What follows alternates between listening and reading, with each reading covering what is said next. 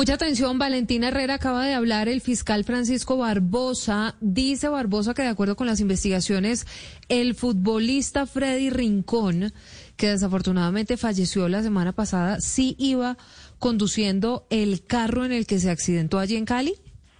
Hola Silvia, buenas noches. La saludo desde el búnker de la Fiscalía ubicado al norte de Medellín. Como usted lo dice aquí, está presente el fiscal general Francisco Barbosa entregando información de diferentes investigaciones adelantadas por las autoridades y por ellos mismos. Sin duda, una de las más importantes tiene que ver con Freddy Rincón, con este caso, y ha confirmado, acaba de decir el fiscal, que efectivamente el exfutbolista estaba conduciendo el vehículo en el momento en el que sufrieron el accidente. Escuchemos al fiscal Barbosa.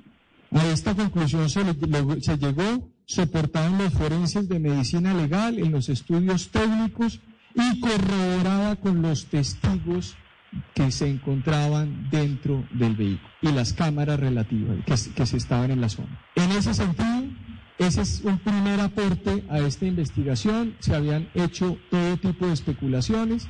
Efectivamente, el señor Freddy Rincón, conforme a la información y a la evidencia que tiene la Fiscalía General de la Nación, condució el vehículo. En ese sentido. En esa medida, Silvia y oyentes, ha dicho también el fiscal que están pendientes de otros exámenes, por ejemplo, por parte de medicina legal, para lograr en este caso la prueba de alcoholemia que van a seguir aportando a esa investigación, Silvia. Valentina, en segundos nuestros oyentes encuentran los detalles en blueradio.com.